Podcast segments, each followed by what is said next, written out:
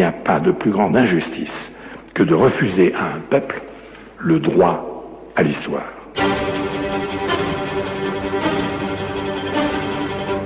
La Nouvelle-Calédonie, il faut faire du blanc.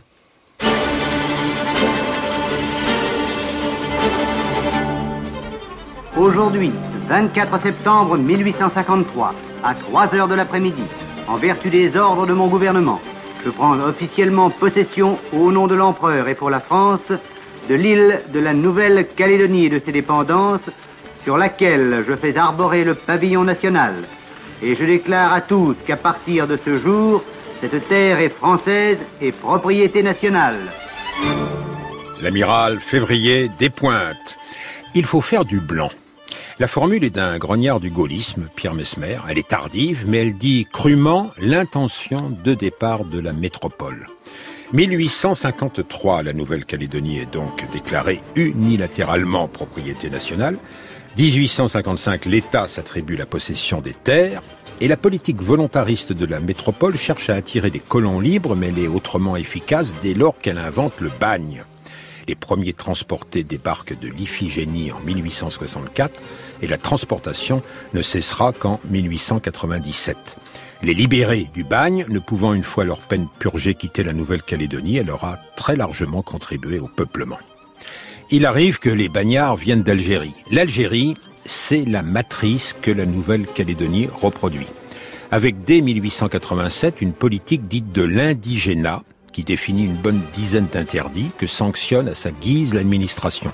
Parmi eux, le fait de se trouver sans autorisation hors de son district, imitant non seulement l'Algérie mais l'Australie voisine. Les Kanaks ont en effet été classés en tribus et cantonnés dans des réserves.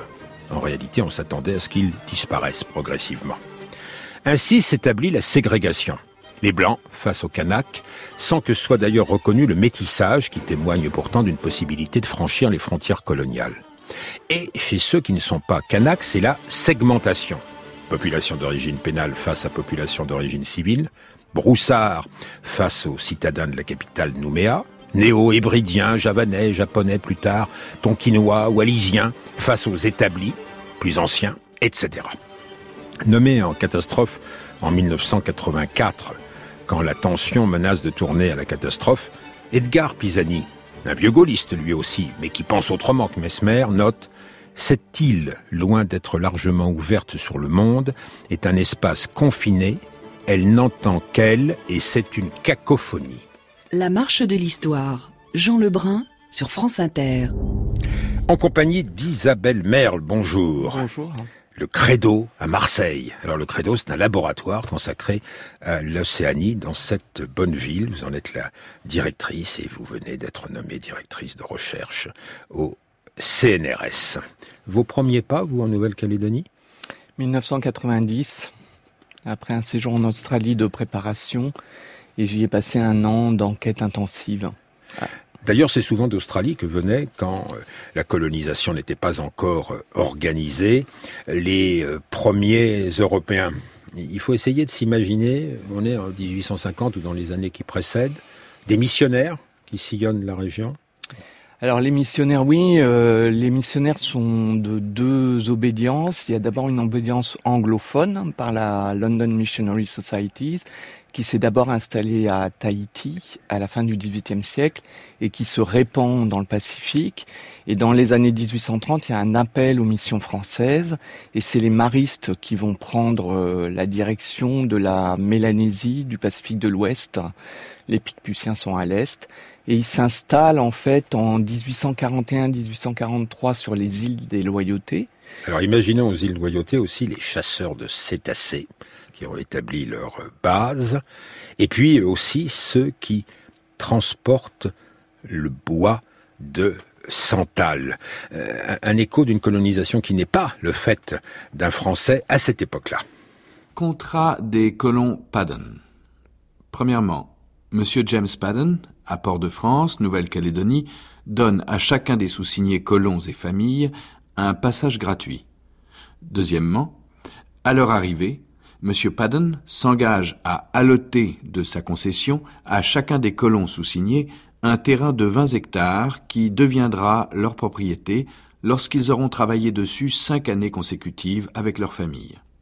Troisièmement, M. Paddon s'engage à payer à chacun des sous-signés colons mariés, tant qu'ils travaillent pour lui, la somme de 500 francs par an avec double ration d'usage chez lui et 5% du produit de la récolte de leur travail. Quatrièmement, les sous-signés colons s'engagent par contre à résider avec leur famille, chacun sur les 20 hectares qui lui auront été allotés et à les cultiver selon les instructions qu'ils recevront de M. Paddon ou de son agent à cet égard. Fait à Sydney le 17 mars 1859. Vous vous demandez souvent, Isabelle Merle, si il n'y avait eu que les missionnaires, les colonisateurs, entrepreneurs euh, privés, comment les choses auraient-elles évolué? Alors là, il faut préciser qu'effectivement, les premières vagues de colonisation, euh, d'installation de colons, viennent en fait dans la dynamique euh, des vagues venues de Grande-Bretagne, de San Francisco, qui atteignent le Pacifique et en particulier l'Australie et la Nouvelle-Zélande. Et donc il y a beaucoup de gens qui viennent d'Europe qui sont de toute nationalité. Il faut aussi euh, comprendre que la France est un pays à l'époque qui est remarquable par le fait qu'il ne participe pas à la diaspora européenne qu'a connue le 19e siècle, ou du moins il y participe de façon très marginale puisque les Français sont très attachés à leur département où en majorité ils naissent et meurent, à vrai dire. Donc s'il n'y avait pas eu d'intervention de l'État et de volontarisme de peuplement, il y aurait eu des colons parce qu'il y avait des proximités de colonisation de peuplement en Australie et Nouvelle-Zélande, mais dans des proportions moindres, ce qui ne veut pas dire que les propriétés, les propriétés auraient pas été immenses parce que la période des années 1850, c'est une période où les, les, colons prennent des terrains très larges dans, toutes ces, dans tous ces territoires. Alors si je comprends bien, la question pour Paris, c'est comment extraire des Français de leur département, de leurs habitudes de vieux Gaulois réfractaires. Eh bien, eh bien, il y a peut-être, comme disait Eric Ciotti, il parlait d'un déficit carcéral aujourd'hui, il y a peut-être à cette époque-là la solution du bagne, de la création d'un euh, bagne. Un bagne avec des transportés, des euh, relégués euh, et aussi des déportés, lesquels d'ailleurs, il faut le dire, sont minoritaires. Déporté Marty. Présente. Déporté Girard. Présente. Déporté Germain. Présent. Déporté Chevrier. Présent. Déporté Passe-Doué. Plus fort. Présent. Déporté Leblanc. Présente. Déporté Schmitt. Présente. Les déportés dans l'enceinte fortifiée jouiront dans la presqu'île de Ducos de toute la liberté compatible avec la nécessité d'assurer la garde de leur personne et du maintien de l'ordre. D'autre part, les rations par déportés sont fixées à une livre et demie de pain, 250 grammes de viande, 125 grammes de légumes secs, 20 grammes de café, une pincée de sucre et de sel, un filet d'huile et de vinaigre. Un film de Solveig en SPAC. Attention, euh, Isabelle Merle, il ne faut pas se représenter la politique du bagne, du moins en Nouvelle-Calédonie, c'est pas la même chose en Guyane, comme n'étant que répressive. Il y a la possibilité, à l'époque, pour ceux qui pensent la sécurité, je ne sais pas si c'est encore le cas euh, d'un certain nombre d'hommes politiques aujourd'hui, d'amender les gens. Alors en fait, euh, la Guyane et la Nouvelle-Calédonie partent d'une même matrice qui est la loi de 1854 sur la transportation, qui avait été votée dans un contexte où euh, pendant longtemps on pensait la solution euh, de la criminalité comme étant la solution de la prison en France, tout au moins. et il y a un renversement de perspective dans les années 1840-1850. Et la Nouvelle-Calédonie est en fait le succès de cette loi, tandis que la Guyane, qui avait été tentée, en fait, était tellement la guillotine sèche que on avait arrêté l'idée de d'installer des gens. Donc effectivement, l'idée de cette loi, elle est porteuse de plusieurs choses, c'est-à-dire on va écarter les gens les criminels de l'Europe, on va les installer et les obliger à rester en résidence obligatoire sur un temps donné ou à vie dans les territoires qui ont été nommés de, la sorte, colonies pénitentiaires. On va les amener vers l'idéal français de l'époque de la régénération par la terre, donc l'agriculture et on va en faire des paysans. Et pour que celle-ci soit complète, il faudrait aussi leur adjoindre des petits colons, de préférence issus des classes populaires, qui sans aucun doute deviendront dangereuses si on les laisse, euh, on leur permet pas l'accès à la terre. Donc il y a une double entrée et le cœur du projet c'est la terre. Et la terre qu'elle est riche, disent un certain nombre de proclamations de l'époque, extrait d'une grande traversée dont nous nous sommes abondamment servis, signé Laetitia Cordonnier, c'était sur France Culture. Il semble que la nature ici ait voulu combler ce point perdu du grand océan de ses dons les plus magnifiques.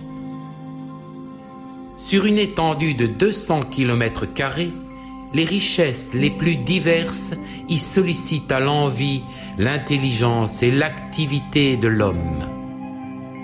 De vastes pâturages où le bétail peut vivre et croître en liberté s'offrent à l'éleveur.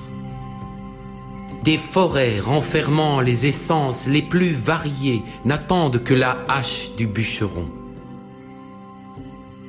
Enfin, la région montagneuse qui partage l'île ne demande qu'à récompenser les recherches du prospecteur et livrer les trésors de son sous-sol à l'exploitation du capital.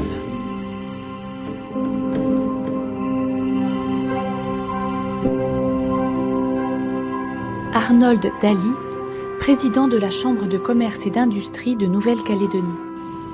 Pour venir s'installer à 20 000 km pour créer des établissements commerciaux, pour se lancer dans la mine, la métallurgie, pour créer des comptoirs dans l'intérieur, pour créer des stations d'élevage.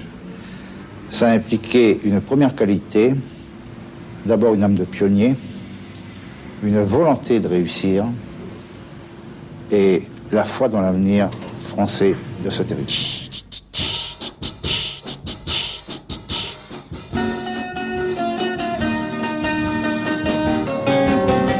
parle de Tahiti de la nouvelle cité, on a si peu chanté les joies de la grande terre. Une île de la Mélanésie, un caillou de lumière, au pays du Niaouli qu'il fait bon vivre sa vie en Nouvelle-Calédonie. Un caillou de, de lumière, parce que vous avez parlé des richesses de la terre. On pense toujours à la sécheresse, aux inondations. Oui, mais il y a les richesses de la terre. Vous n'avez pas parlé du sous-sol, Isabelle Merle.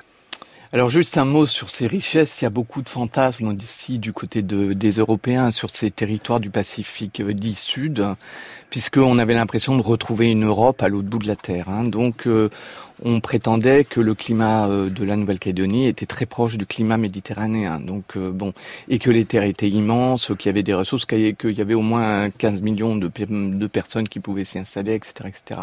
C'est très très fantasmatique. Mais c'est vrai que la Calédonie fait rêver à la fois par la richesse de ces terres noires qu'on décrit dans la presse, euh, les presses d'appel à la colonisation, et elle a, elle détient une richesse euh, extraordinaire qui aujourd'hui certains jeunes Kanaks disent que ça a été euh, la misère du pays, enfin que ça a été le, le malheur du pays. C'est la découverte du nickel en 1863 et la, le début de son exploitation en 1874. Le nickel dont Laurent Vauquier vient de déclarer avant-hier qu'il ne fallait pas le laisser aux intérêts chinois. Voilà. Mais je vous ai interrompu. Donc ce nickel, enfin, ça, crée aussi euh, une dynamique de colonisation libre avec des entrepreneurs. Effectivement, il faut avoir l'âme d'entrepreneur si on s'empare des terres et on monte des exploitations. Alors il y avait le bétail, mais il y avait le café qui, était euh, euh, la, la culture reine coloniale supposée donner des richesses à ces gens à la fin du siècle. Et un certain nombre de ces entrepreneurs les plus dynamiques et les plus dotés en capital acheter aussi euh, des concessions de mines. Alors, à mesure qu'avance le front pionnier depuis la capitale, Port-de-France-Nouméa, euh, sur la côte euh, ouest, le long de la côte ouest, eh ben, est, est mis en œuvre le cantonnement la mise en réserve des Kanaks, puisque pour eux, on va simplement concéder des terres collective, puisque sauvage et cannibale, euh, communiste primitif, il est impensable qu'ils puissent partager la terre. Alors les, les Kanaks dès l'origine en fait font partie du point aveugle du projet colonial hein, qui se met progressivement en place avec le soutien de l'État via euh, le bagne et la colonisation libre. Et l'idée effectivement c'est de les refouler comme on l'a fait en Algérie.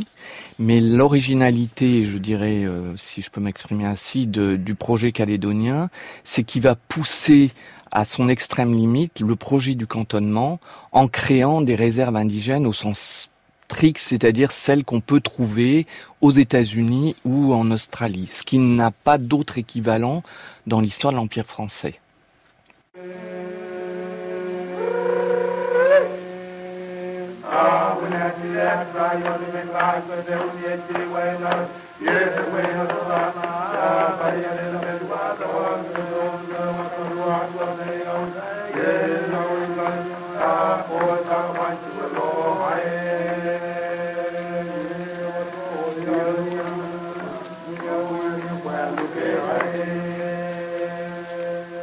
La marche de l'histoire, Jean Lebrun sur France Inter.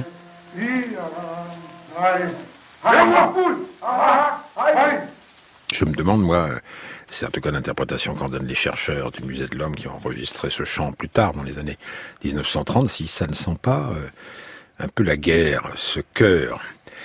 Il y a eu plusieurs insurrections limitées euh, dès les années 53, euh, dans les années 60, et en 1878, les Kanaks, qui manifestaient déjà leur hostilité en refusant de travailler pour ceux qui les dépossédaient de leurs terres, se révoltent. Oui, il y a la révolte de 1878 euh, a son cœur sur la côte ouest. Pour les Kanaks, elle euh, témoigne d'un effort euh, considérable pour transcender les segments euh, de clans, de groupes dans lequel la société, autour duquel la société était organisée, pour créer une sorte d'alliance de de grande ampleur, de Boulou Paris jusque jusqu'à Coné. Et cette révolte est liée à la elle est vraiment la résultante à la fois des bon il y avait des corvées quand même hein, il y avait déjà des violences de travail euh, mais c'est surtout lié effectivement à l'installation du bagne d'ailleurs à la fois et à la pression foncière qui est mise sur les groupes et aux premières délimitations euh, qui doivent déboucher sur ces réserves.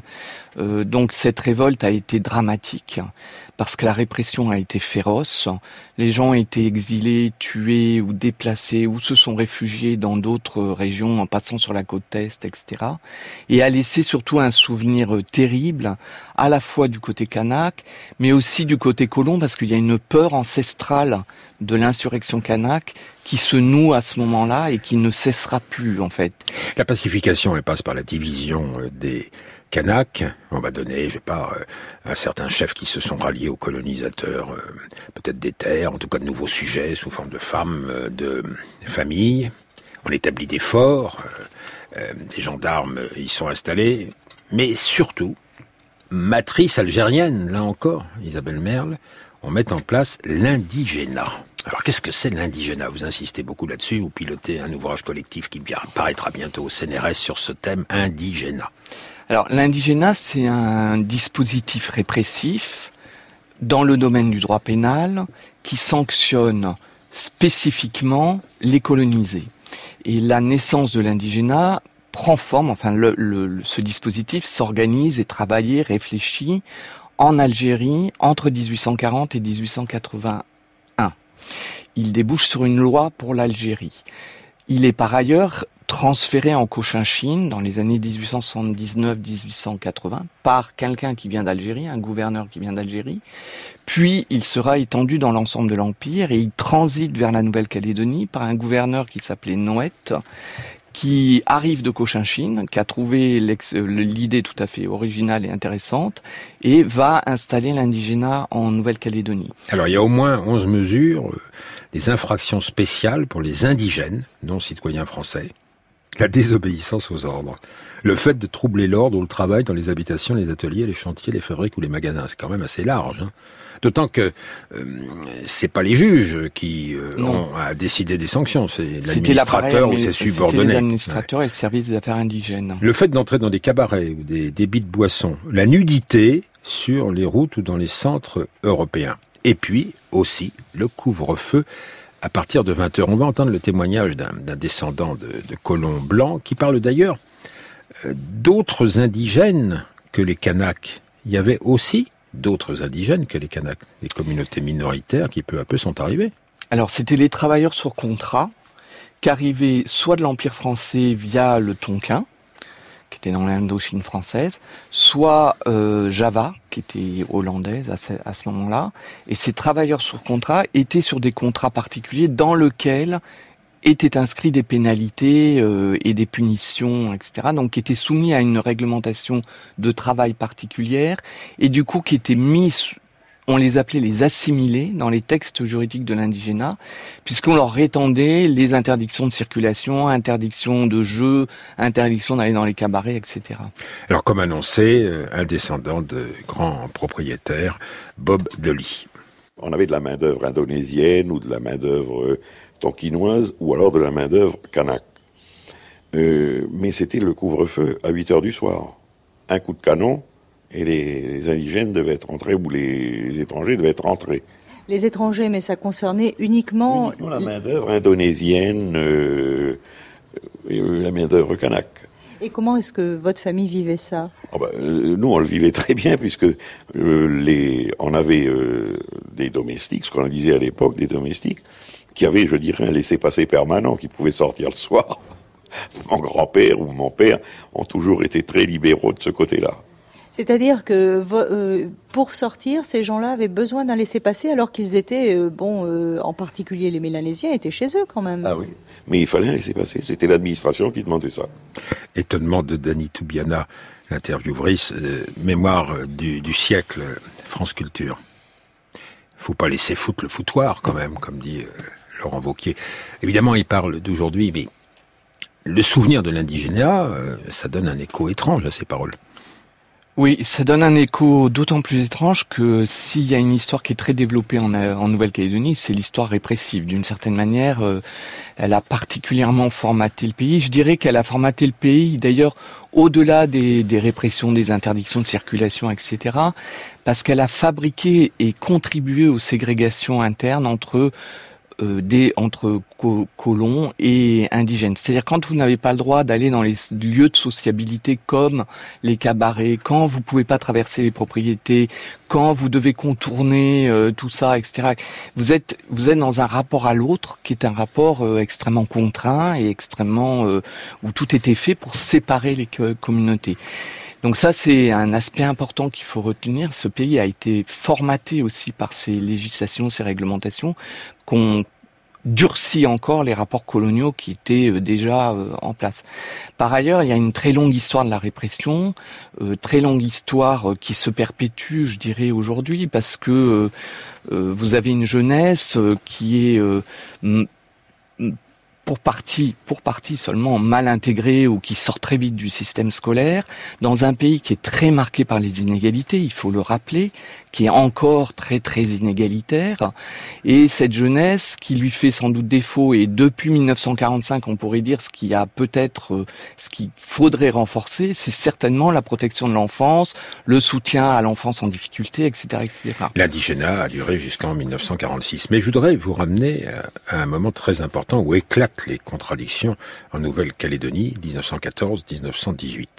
Alors les Blancs, citoyens français, euh, ils partent mais les Kanaks, dont on attendait qu'ils dépérissent euh, peu à peu, euh, on trouve finalement dans la métropole qu'ils pourraient avoir une utilité, qu'ils pourraient peut-être rejoindre, après des palabres avec les chefs dans les tribus, les troupes euh, françaises dans un bataillon du Pacifique, par exemple.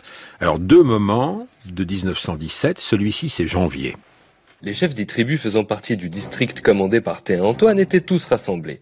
Monsieur Fourcade leur a alors parlé petit nègre, leur disant que la France avait beaucoup de soldats, qu'elle n'avait pas besoin d'eux pour sa défense, mais qu'elle voulait que tous ses sujets assistent à la victoire, et qu'alors, en France, on avait pensé aux Kanaks, parce que ce sont de beaux hommes, forts, adroits, etc.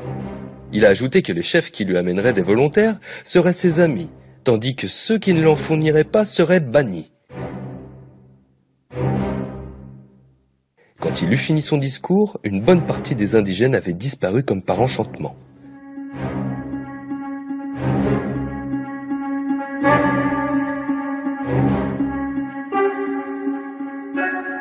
Le gouvernement a reçu aujourd'hui, à midi et demi, le télégramme suivant de l'adjudant Bécu, Yengen, le 16 juin 1917. Ce matin, vers 11 heures, Stockman Roussel, de station Laborderie, averti avoir vu Kanak tenu de guerre, allant direction Weava. Kanak de Laborderie ont entendu coups de feu, gémissements. Envoyés immédiatement sur les lieux deux caporaux, dix hommes, ont essuyé coups de feu avant d'atteindre maison en flammes ont riposté et poursuivirent les rebelles jusqu'à la rivière. Puis, rebelles introuvables. Documentaire d'Alain Nogues, La révolte kanak de 1917. Deuxième grande révolte. Alors c'est oui, c'est la deuxième grande révolte et on pourrait dire que c'est la dernière révolte qui s'inscrit encore dans les pratiques de guerre euh, du siècle précédent. Du point de vue kanak, en tous les cas, ça c'est sûr. C'est la fin d'un moment, en fait, euh, insurrectionnel, euh, perlé ou, ouvert. Euh, et qui s'inscrit aussi profondément dans les transformations du début de siècle avec l'installation de l'indigénat, le renforcement de cantonnement, même sa généralisation, la fixation des choses, et évidemment le, le, le moment de la guerre intensifie euh, la, la pression puisqu'il y a l'appel à la mobilisation des Kanaks qui n'avait pas été fait au début ni à Tahiti ni en Nouvelle-Calédonie parce qu'on considérait que vraiment ils étaient trop loin. Mais le bain de sang s'accentue en Europe. On est allé chercher jusqu'aux Kanaks et, et Tahitiens, supposément sur une base volontaire pour les Kanaks et en fait sur pression des chefs et une partie dans le, le centre nord de la grande île, hein, de la grande terre, euh, entre en guerre en réalité. Hein, c'est pas entre en guerre contre les Français avec l'espoir parce que les nouvelles circulent. Euh, la religion est entrée euh, assez loin dans le pays et avec le avec la religion la lecture. La religion catholique et protestante, d'ailleurs. Ils se sont convertis assez, euh, assez rapidement, les voilà. Euh, et donc, si vous voulez, il y a, y a, y a des, des, des, nouvelles qui circulent et l'idée que peut-être la France va perdre, entre autres. Mais il faut savoir, quand on fait des déclarations en Nouvelle-Calédonie, que la mémoire de tous ces événements est encore profondément euh, inscrite, l'objet de commémoration, de rassemblement. Tout à fait. L'histoire est fondamentale dans ce pays. Elle est là euh, très à vif. La mémoire est très à vif. Les événements de 84-88 ont été très révélateurs de ça parce qu'il y a eu une libéralisation de la parole. Et encore aujourd'hui, c'est un enjeu euh, très fort, y compris pour l'avenir du pays. Nous sommes donc euh, peu de semaines avant le référendum du 4 novembre 2018. Merci à vous. Isabelle Merle. L'émission a été préparée par Eline Canegulesco, Frédéric Martin, Franck Olivard, Pierre Fossillon à la technique et Audrey Ripouille à la réalisation.